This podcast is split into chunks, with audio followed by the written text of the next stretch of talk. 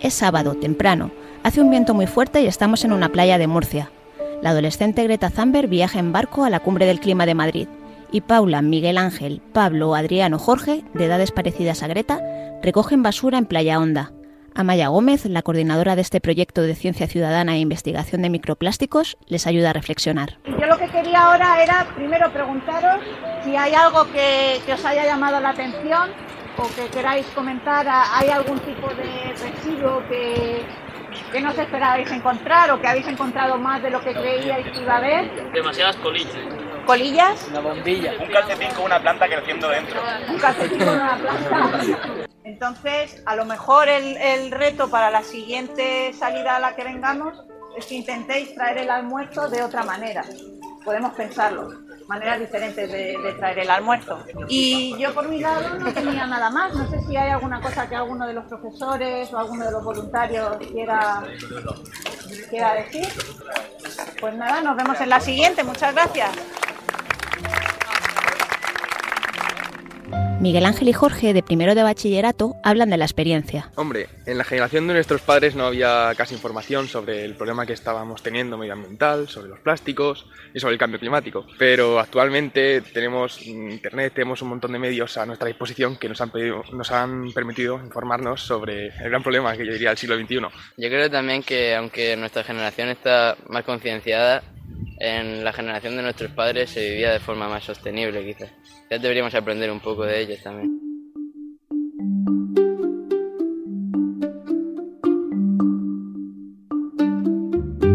Greta Thunberg ha sacado los colores a los líderes mundiales por su ineficiencia ante el cambio climático y les ha acusado de robar sus sueños y su infancia con palabras vacías. My message is that we'll be watching you. This is all wrong. Eh, la movilización de los jóvenes es, es importante. Eh, es eh, lamentable que verdaderamente, que verdaderamente en las escuelas eh, no se enseñe un tema de tanta trascendencia, ¿no? Y es incluso lamentable que en las facultades y las universidades, digamos, no, no estén a la cabeza, desde luego en España, no, no lo están. Quien señala este problema es José Manuel Moreno, catedrático de Ecología de la Universidad de Castilla-La Mancha. Este científico es miembro del panel intergubernamental del cambio climático de la ONU. Destaca el dedo acusador que supone la reacción de los más jóvenes, pero ese dedo apunta a quienes deben reaccionar. Los jóvenes están reaccionando, deben reaccionar, pero mm, eh, los jóvenes, eh, digamos, de la edad de Creta, es decir, los que están ahora en los institutos, no son quienes van a solucionar el problema. El problema o lo solucionamos los que, o lo solucionan los que están ahora en el poder, o no habrá tiempo para solucionarlo.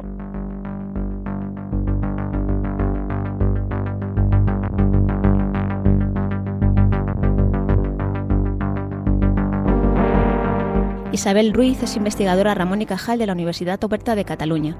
Es experta en educación ambiental y adaptación al cambio climático. Ha trabajado en la promoción de la ciencia entre estudiantes de secundaria y bachillerato. La influencia de Greta es en este caso súper evidente, ¿no? Empezar hace poco más de un año una niña de 15 años eh, manifestándose sola con una, con una pancarta a que ahora, eh, bueno, o sea, hay millones, ¿no? De personas, jóvenes y adultos, pero en su mayoría muchos jóvenes, más de 200 países que están siguiendo estos Fridays for Futures, ¿no? las huelgas de los viernes, eh, siguiendo con, eh, con el mensaje que, que Greta lanzó. Entonces ha sido como un crecimiento exponencial, pero yo creo que nadie se imaginaba, bueno, y tan solo ella, que en tan poco tiempo se hubiera podido sumar tantísima gente. También es verdad que hoy en día con las redes sociales, mundo globalizado, no tenemos acceso a, a, muchas fuentes de información y, y esta clase de movimientos eh, se difunden rápido, más que por el boca a boca de antes.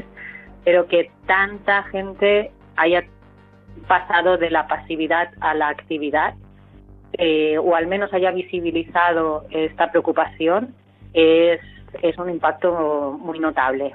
Ha habido en este primer año como una apertura ¿no? de la clase política a escucharla pero ahora hay que ver si realmente eh, sus palabras llegan a acuerdos concretos, que es lo que se van a tratar ahora en la cumbre del clima. Su presencia va a ser muy importante, por supuesto, y va a ser un elemento de presión, pero no olvidemos que hay muchos otros elementos de, presión que, los gobiernos tienen encima y que tienen muchísimo poder. Sobre el principal problema eh, ambiental que hay en el mundo, que es el, cambio climático, no como, como reflejo, digamos, de la utilización de un planeta uh, que asume que el, planeta es infinito, no el planeta es finito y, el cambio climático simplemente es el reflejo de todo eso que estamos haciendo y que, el planeta no puede absorber eh, rápidamente. ¿no? Hemos excedido sus capacidades de reacción y por tanto, pues por eso se calienta. Es su, su queja, ¿no? por así decirlo.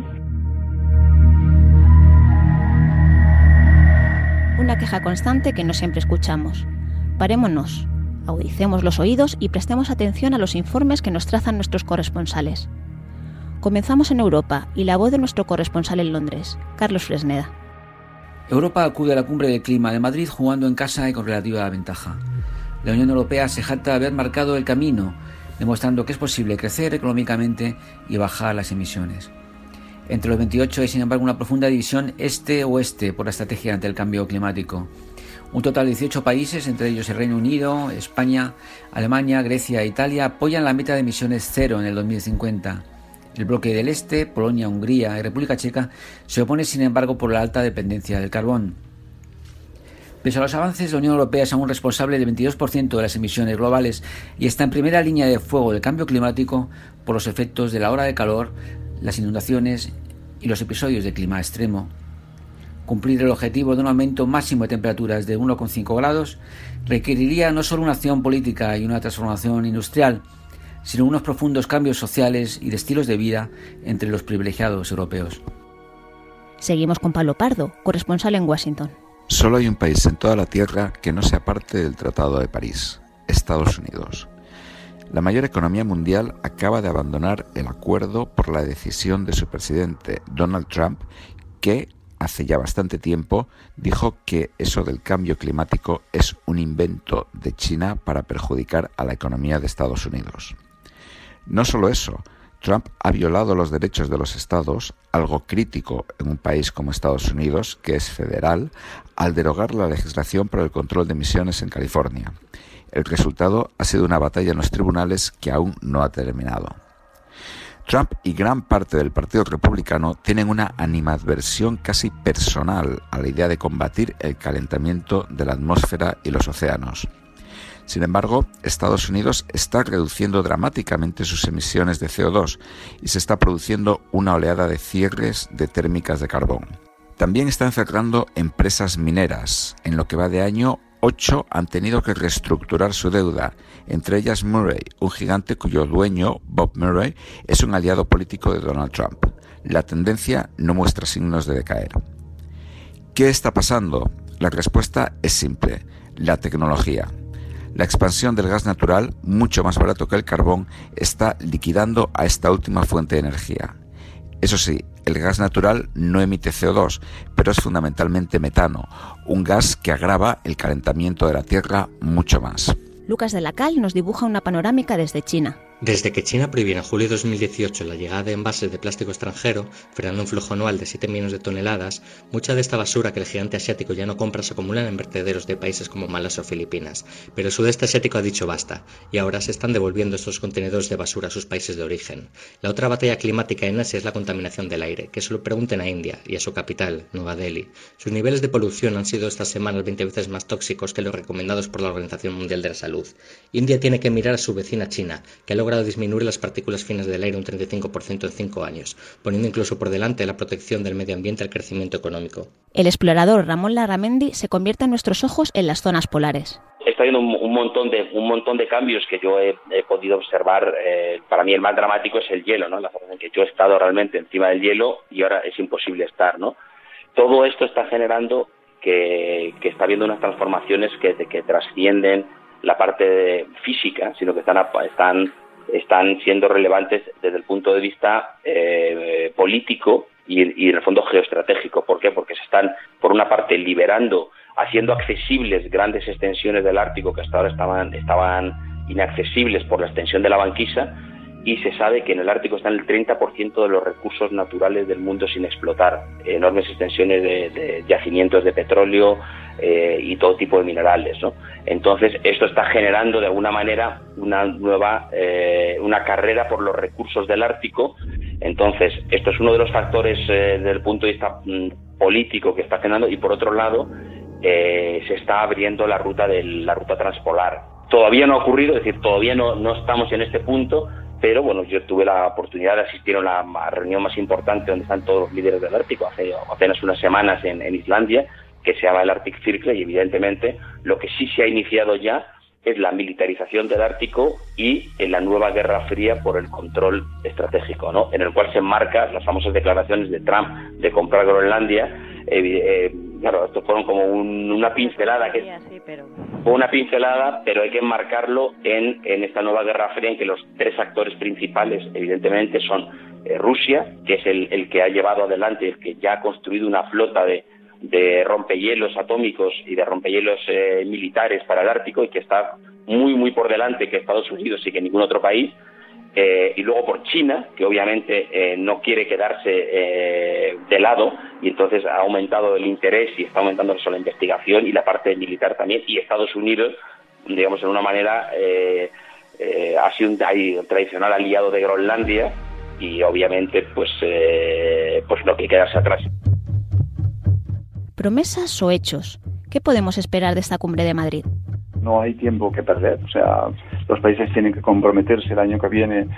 Eh, bueno, pueden hacerlo ahora en la, en la COP de aquí de, Madrid, pueden anunciar ya sus compromisos, pero luego en 2020 es cuando tienen que tener sus compromisos de ambiciones renovadas, porque lo que hay ahora encima de la mesa comprometido no es suficiente eh, no ya para no calentarnos dos grados. Lo que hay ahora encima de la mesa nos llevaría a tres grados como poco, ¿no?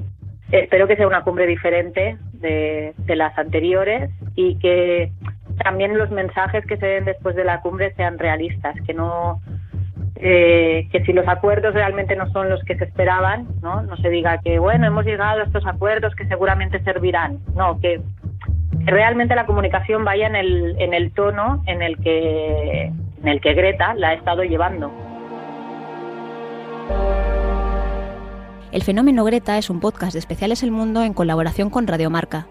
En este reportaje sonoro hemos contado con las entrevistas de Marta Ley y Virginia Hernández y la colaboración de Carlos Fresneda, corresponsal del Mundo en Londres, Pablo Pardo, corresponsal en Washington, y Lucas de la Cal, corresponsal en Asia.